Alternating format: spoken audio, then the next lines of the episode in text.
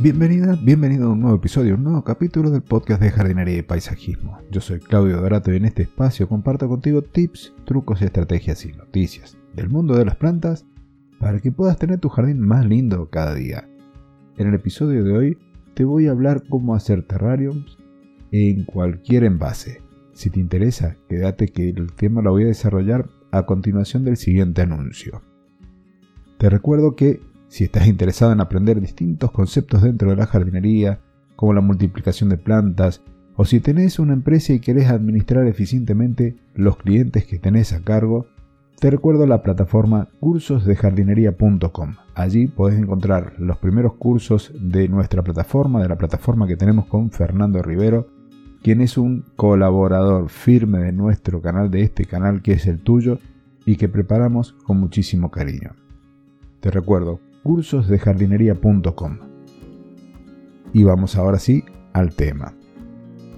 Cuando te hablo de terrarios, estoy refiriéndome a tener un grupito de plantas, un adornito, alguna piedra y demás, dentro de un envase de cristal, dentro de un envase de vidrio.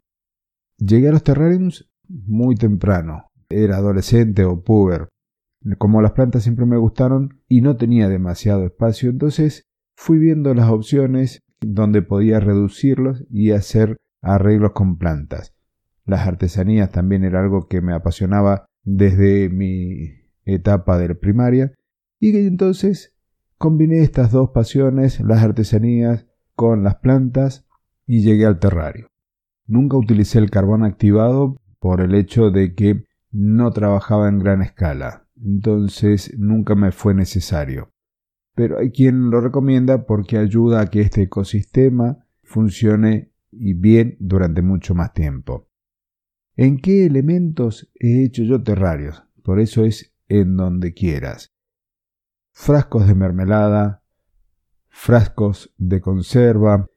Lo más curioso quizás fue cuando las lámparas claras, esos focos que habían antes con los filamentos, los desarmaba desde la parte de atrás, desde el culote donde está la rosca, rompía la latita que estaba allí, el vidrio y empezaba a sacar el interior y me quedaba allí un recipiente para trabajar con las plantas. Eso sí, tenía que elegir especies de hojas muy pequeñas para colocarlas. En todos los casos, usaba plantas que necesitaran poca agua para crecer.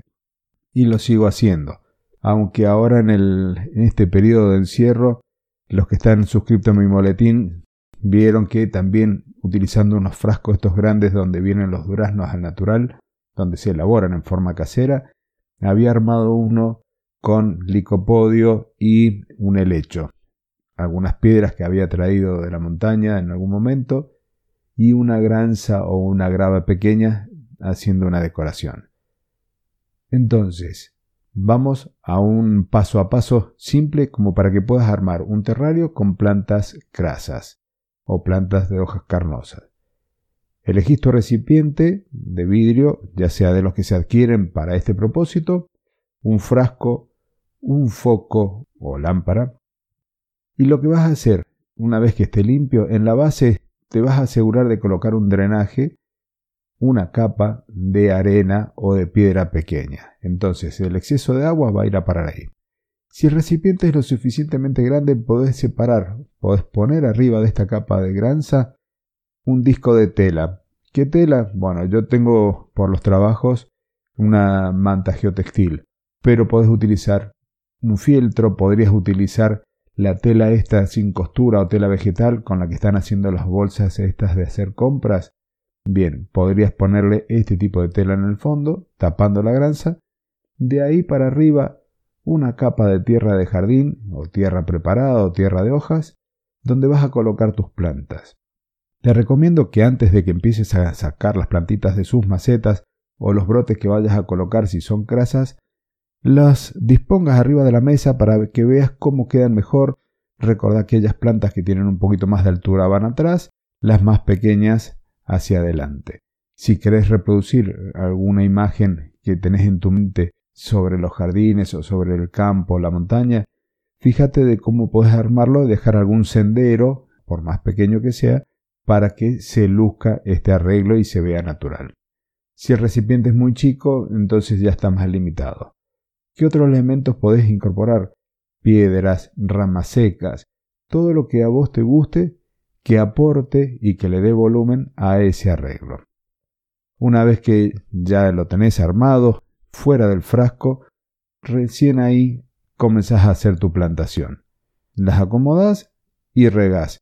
Te conviene después utilizar un rociador para ir pulverizando las paredes internas de este frasco, de este recipiente, para que esa agua que estás aportando deje limpio el cristal.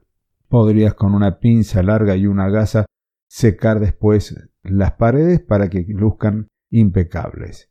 Así de simple es este arreglo. Si lo vas a tener en el interior y no tenés muy buena luz, podrías o adquirir o armarte como hago yo una iluminación artificial, en mi caso suelo utilizar dicroicas del tipo LED de bajo consumo y de luz día. Con eso logro que mis plantas prosperen bien. Lo que me aseguro es que tengan muy buena intensidad de luz, con lo cual la lámpara queda bastante cerca de este arreglo. Y ahora sí, espero haber sido claro, que esta descripción la hayas podido imaginar y la puedas llevar a cabo. Te agradezco los comentarios que me dejan en los canales. En este caso, el que estaba explotando es YouTube, pero en este canal, aquí en el podcast, tu podcast, te agradezco el comentario, te agradezco esa valoración positiva, que te suscribas porque eso me permite a mí también llegar a más audiencia porque las plataformas en donde está alojado este podcast toman esa información como valiosa y le dan más difusión. Dicho esto, muchas gracias no te olvides de pasar también por mi página web, la de claudiodorato.com, registrate el boletín y así yo periódicamente, normalmente una vez al mes, estoy compartiendo información contigo de mucho valor. Gracias, hasta el próximo jueves en donde vamos a estar con Fernando compartiendo información sobre los abonos y fertilizantes. No te olvides entonces de pasar por nuestras plataformas, la de claudiodorato.com y la de cursodejardinería.com registrarte y de esa forma tendrás las últimas novedades sobre lo que hago yo en el mundo online y offline y de todos los nuevos cursos que vayamos sumando a la plataforma. Muchas gracias y hasta el próximo jueves.